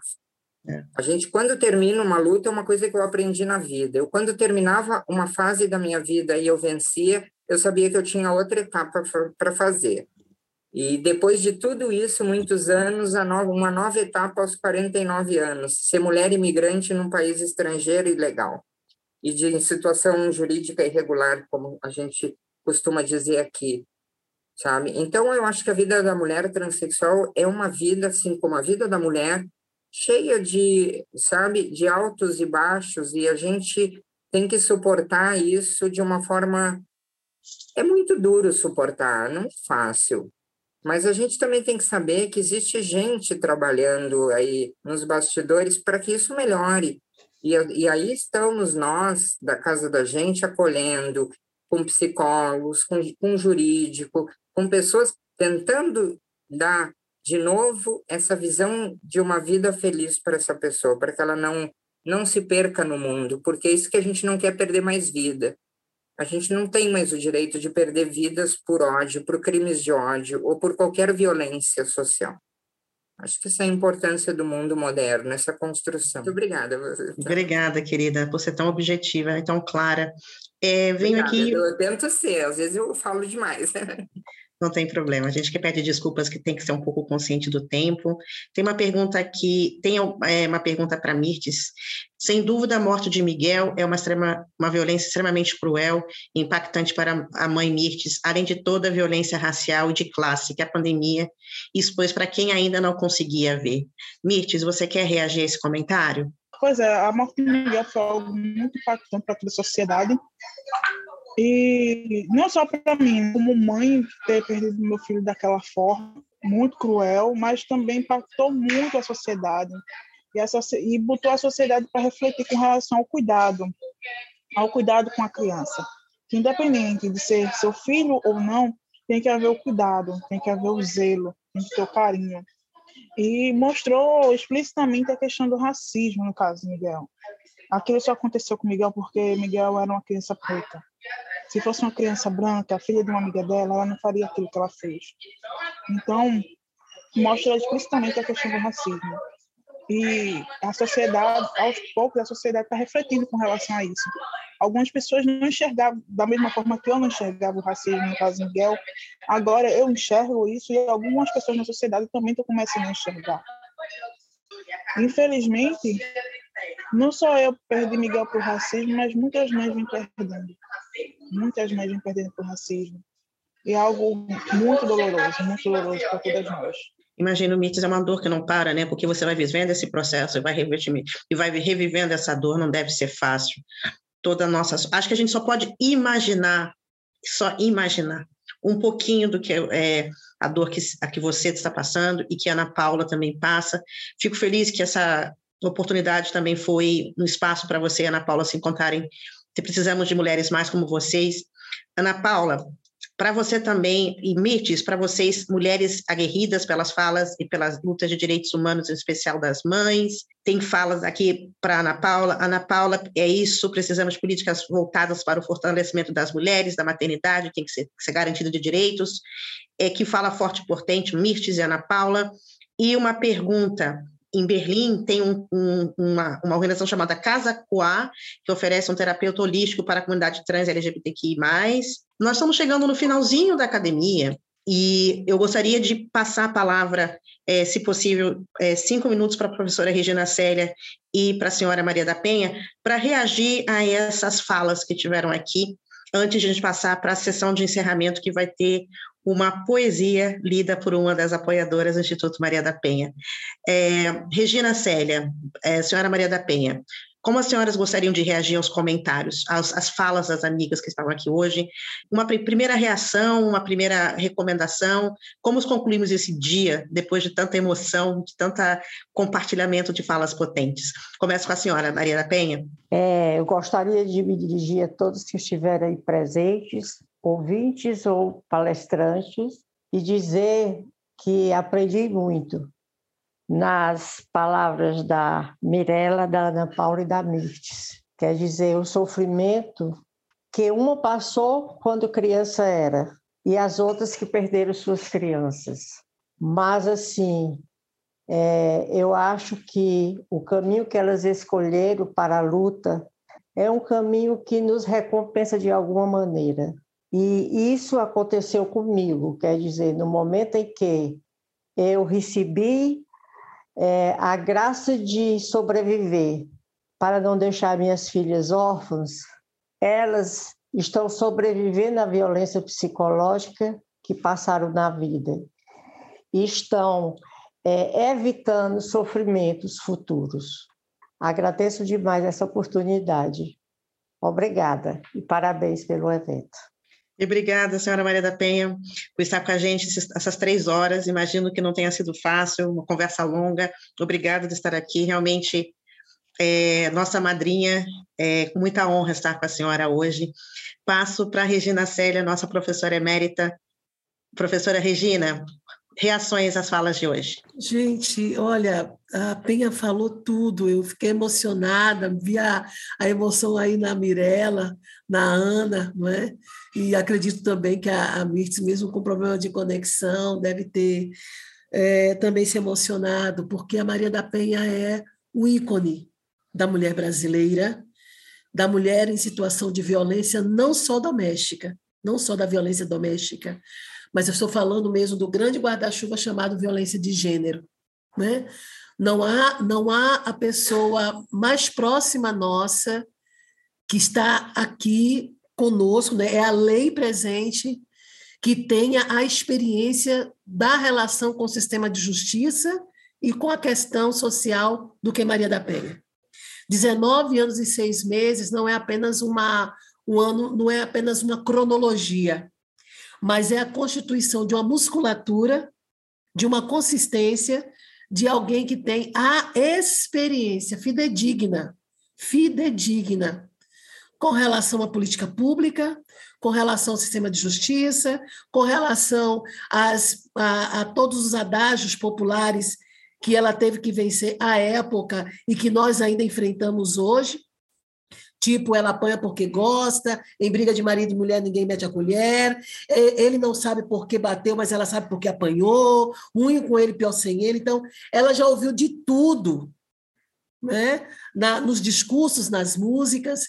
Então, nós estamos aqui, são 172 pessoas, agradeço a todas as pessoas que estão aqui, não é?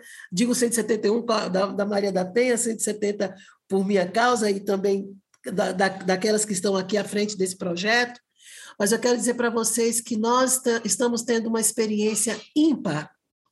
E a Academia Global, a Academia Feminista, ela está sente-se muito honrada com esse momento, porque a, a fala da Mirella, a fala da Mitz, a fala da Ana Paula, da Miriam, não é? de cada uma de nós aqui, é, elas estão reunidas, em, todas engajadas na história da Maria da Penha. Porque não foi só 19 anos da Maria da Penha, são 19 anos e seis meses em que ela iniciou uma luta, primeiro com as mulheres né, da geração anterior a ela e que hoje nos atinge. Nós temos hoje ainda uma demanda geracional para resolver. Nós precisamos interromper o ciclo da violência, interromper o ciclo da vitimização institucional para as meninas mulheres hoje, em todo o mundo. Então, nós temos ainda um legado e a academia vai nos tornar ligadas, né? é um legado que nos liga a um comprometimento, a uma atitude, a um compromisso de estrategicamente desenvolvermos metodologias para romper e dinâmicas, e que a Maria vai, eh, Márcia vai falar aí sobre nossos workshops. Eu quero dizer para reticências, não para finalizar, como eu, eu assim, me sensibilizei com o caso da Mirella. Mirella, seja muito bem-vinda. Eu sei que você já é bem-vinda enquanto instituição Revibra, não é? enquanto a casa, enquanto Instituto Maria da Penha, mas agora seja muito bem-vinda à nossa academia. Agora nós estamos com uma fala única. Como eu falei do Audre Lorde, nós não temos só um tema, não é? Não temos só uma vida, temos vários temas por várias vidas, né? pelas vidas das, mulher, das mulheres. E eu queria apenas aqui não é fazer uma, um recorte para a Ana Paula. Ana Paula, desde o, do, da, da, sua, da sua vida, da sua jornada com seu filho, e eu quero dizer que existe uma jornada da Ana Paula antes do Jonathan, não é? No, no, como mulher solteira, como mulher periférica, depois engravida e tal, todos os dilemas que é uma mulher de comunidade, e depois o momento do Jonathan. Então a gente não pode esquecer desse momento atrás. E aí, esse momento pós-Jonathan somou a todas as vulnerabilidades, ao status de vulnerabilidade que ela passa, e não só ela, mas a Mirtz. E até então, a, a, a Ana Paula ela não tem uma instituição que para falar, para assumir com essas mulheres. É importante que eu diga isso porque eu tenho acompanhado, ela faz várias viagens, ela assiste muitas mulheres, como ela mesma falou aqui, ela cada uma vai se juntando, como naquela história do piquenique, cada um vai levando um pratinho e ajuda com transporte, com medicação, não é? Vai para a fila do SUS mais cedo para aquela mulher que está doente não ir na hora de chegar lá, olha, aqui está aqui a sua vaga, vem aqui, acompanha essa mulher no SUS, né? essa mulher que perdeu o filho, não é? ou, uma filha não é? é, é no SUS. É, tem todo um trabalho que elas fazem e, infelizmente, ainda são invisibilizadas pelo poder público. Então, quem quiser ajudar, a, a, eu pedi autorização à Ana Paula e eu quero também estender isso a, a Mirtes. Entre em contato conosco, da, tem aqui a, a, a, Márcia, tem aqui a Ju, tem eu, mas pode entrar em contato direto com a Ana Paula. Então, nós temos aqui não é, uma conta poupança, agência 6009, eu vou colocar depois no chat, mas só quero falar, e depois uma conta poupança 45977 que é o Banco Itaú. Então, é, isso aí você, você é, a gente vai colocar depois as outras informações para que você possa ajudar né? não só a ela, mas ajudar também, depois a gente vai pedir a, da, da, da Mirtes, porque são mulheres que não são ativistas de birô, como nenhuma de nós aqui somos. Temos um contexto, temos uma história, há uma jornada que nós não não percorremos, nós ainda estamos percorrendo. E estamos percorrendo não só por nós, mas para todas as mulheres. Então, eu quero agradecer a todos, e eu vi já aqui já pessoas já perguntando a Ana Paula como pode ajudar, e estamos, muito obrigada. Então, você pode tanto entrar em contato conosco da, da, da, da academia, mas também você pode entrar diretamente em contato com a Ana Paula, eu acho que ela vai disponibilizar também aí para vocês qual seria a informação aí que ela quer, que você entre em contato com ela, para que a gente possa ajudar. Instituto Maria da Penha, Revibra Europa, está com vocês, está com vocês na igualdade, na fraternidade e na liberdade. Muito obrigada. Obrigada, Regina Célia. Aplausos a todas as panelistas. Anila, thank you so much. Mirela, querida, graças. Miriam, meu amor, obrigada por ser minha irmã querida. A Regina Célia, professora emérita do coração e da academia, muito obrigada. Senhora Maria da Penha, não sei nem como agradecer, assim, a emoção bate forte. Eu era uma menina quando o seu caso aconteceu. E a minha luta pelo direito das mulheres foi inspirada na sua história. Então, muito obrigada. Ana Paula Mirtes, nossa solidariedade eterna e força, força. É com essa força que a gente muda o mundo. Marcinha, obrigada também por ser eterna parceira. As meninas da Revibra, muito obrigada. As meninas do Instituto Maria da Penha, muito obrigada. Queria agradecer também aos nossos intérpretes. Cadê eles? Vamos abrir a câmera dos nossos intérpretes. Vamos lá. Vinícius, Malu, Tomazinho, muito obrigada. São os nossos homens aliados na causa feminista. Muito obrigada a Malu também, muito obrigada. Eu sei que vocês têm o trabalho de vocês. Para quem não sabe, Malu, Tomazinho e Vinícius estão fazendo isso de forma gratuita. É, também nosso muito obrigada à nossa colega Mariana, que foi aqui, conseguiu que isso tudo fosse possível hoje. Mariana, que é a nossa coordenadora da Itália, muito obrigada por ter criado essa plataforma, esses contatos. É, antes de terminar, eu só queria dizer que a próxima aula ocorrerá dia 19 de fevereiro, também no Zoom, também ao sábado, também às 10 horas do Brasil, também às 2 horas da Europa continental, e será sobre direito internacional de direitos humanos e políticas de igualdade. A gente vai falar um pouco como os direitos humanos e as políticas de igualdade são pautadas na questão internacional. E é importante essa aula para depois a gente entender como isso é desenrolado em perspectivas nacionais e locais. É, uma das nossas professoras será a nossa querida Márcia Barato, que está aqui comigo, e teremos outras pessoas também, outras colegas, é, representando os movimentos e os ativismos é, coletivos é, ao redor do mundo. Temos aqui a Valquécia, que tem uma poesia para ler para a gente, para concluir a academia nesse sábado. Peço desculpas de estarmos 15 minutos em atraso, mas eu espero que vocês compreendam que com os problemas técnicos, com uma aula que tinha mais de 300 pessoas em algum momento, e com a, a logística de dinâmica de interpretação, às vezes a gente precisa de mais tempo. E também estamos no mundo online, nem tudo é perfeito com a tecnologia. Então, a gente agradece pela compreensão de vocês. Terminamos essa aula, então, com a fala de Valquécia Costa, que tem um poema para ler para a gente e principalmente para a professora Regina Célia e a senhora Maria da Penha. A Valquécia, o microfone é seu, querida. Ah, obrigada, obrigada pelo convite. Desculpa a voz, porque eu estou muito emocionada com todas as falas, pelo convite da Regina e por gratidão mesmo de pensar que há seis anos atrás eu quebrei o ciclo da violência e nunca imaginei que a poesia ia me levar até onde eu estou agora, nesse momento aqui, por exemplo. Eu vou ler uma poesia que fala sobre esse momento de, da pandemia que a violência aumentou, né? Chama Marias, o vírus, o verme e o amor. O vírus se espalha de pessoa para pessoa. O verme espalha que é uma pessoa boa. E o amor a gente quer que se espalhe à toa. O vírus causa dificuldade para respirar. O verme agarra o pescoço até sufocar e o amor é respirar. O vírus exige lavar as mãos, o verme exige mãos no chão e o amor é mãos em ação.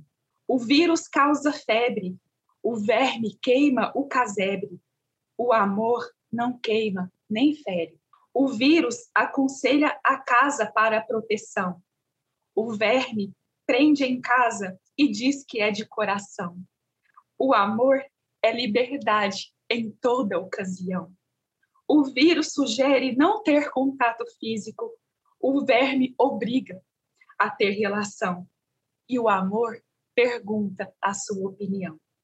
O vírus, para as Marias, é o menor mal, o verme é mais letal e o amor é leal e vital. Muito obrigada. Muito obrigada a você, querida Valdécia. Obrigada também por ter compartilhado a sua história desse espaço, que a gente espera que seja um espaço seguro para você. É, a todas e todos, nosso muito obrigada. Uso todos, porque estamos aqui também para aprender um pouco, como diz a Mirella. Estamos querendo desconstruir e cada um se expresse como quer. E é, Concluindo com a brilhante e belíssima fala de Valdécia, a gente agradece a presença de todas e todos. Obrigado à senhora Maria da Penha, obrigada Regina Célia, obrigada Márcia Barato, obrigada Mirella, Ana Paula, Anila, thank you so much, Miriam Taylor, é, e nossa equipe Revibra de apoio, Janaína Burquerque, Maria Badê, as meninas do chat. Agradecer a Mirtes também e, claro, a Vinícius, Tomazinho e Malu. Então, nos encontramos das, da próxima vez no dia 19 de fevereiro, no mesmo bate-horário, no mesmo bate-canal. Tá bom? Um feliz é, um final de semana excelente para todas e todos e muito obrigada.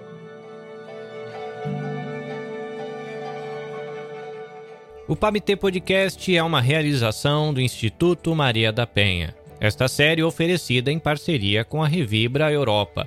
Apoio: Programa Virtus da Universidade Federal de Pernambuco. Direção: Regina Célia Barbosa. Locução e edição: Carlinhos Vilaronga. Publicado por Nabecast Podcasts e Multimídia. Não deixe de seguir o Instituto Maria da Penha nas redes sociais e de assinar o feed do Pamitê Podcast no seu aplicativo de preferência. Esperamos você no próximo episódio. Até a próxima. Sayonara.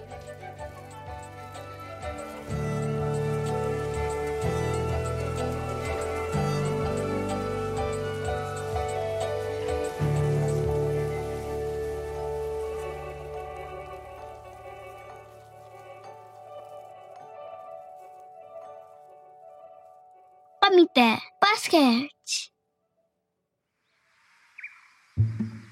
Este episódio foi editado pela Nabecast.